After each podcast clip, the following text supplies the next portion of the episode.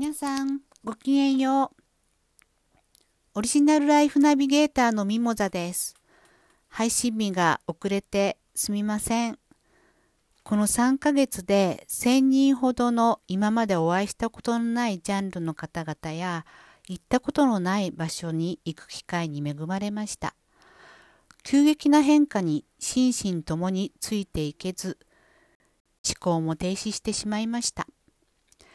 スタートして3ヶ月、週1ペースの配信を続けてきたのに、遅らせるということにはとても勇気がいりましたが、自分の心と体に正直になろうと思い、今日の配信に至りました。ご理解いただけると嬉しいです。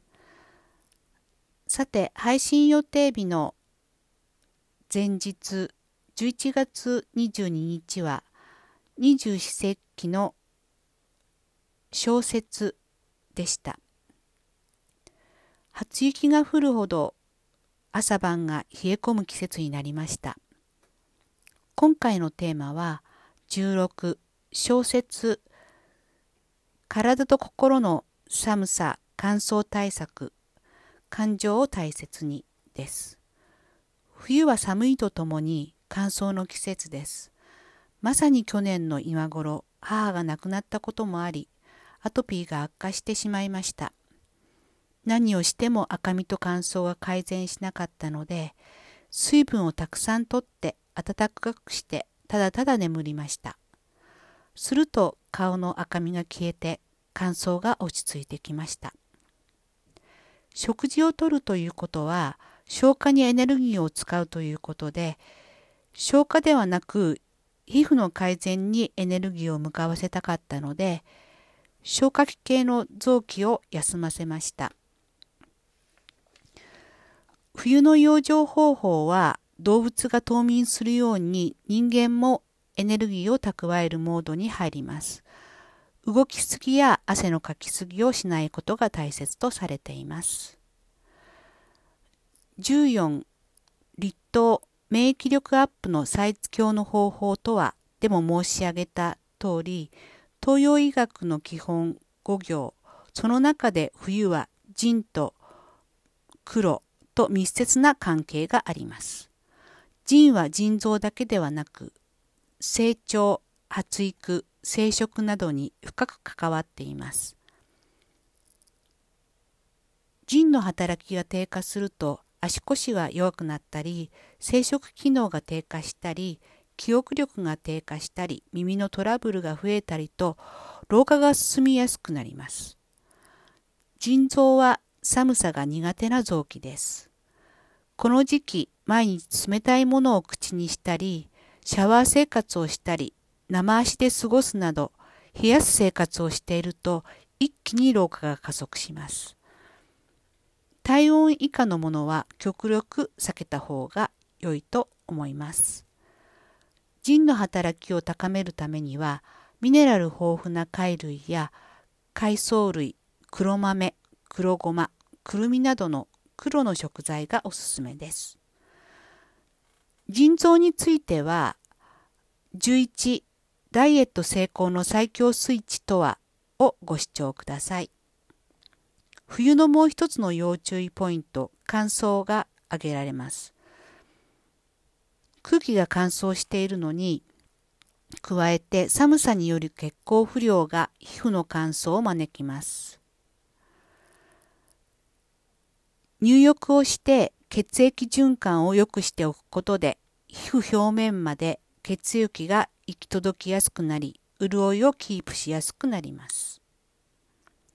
日光浴は血行促進やホルモン分泌などを活発にする働きがあります。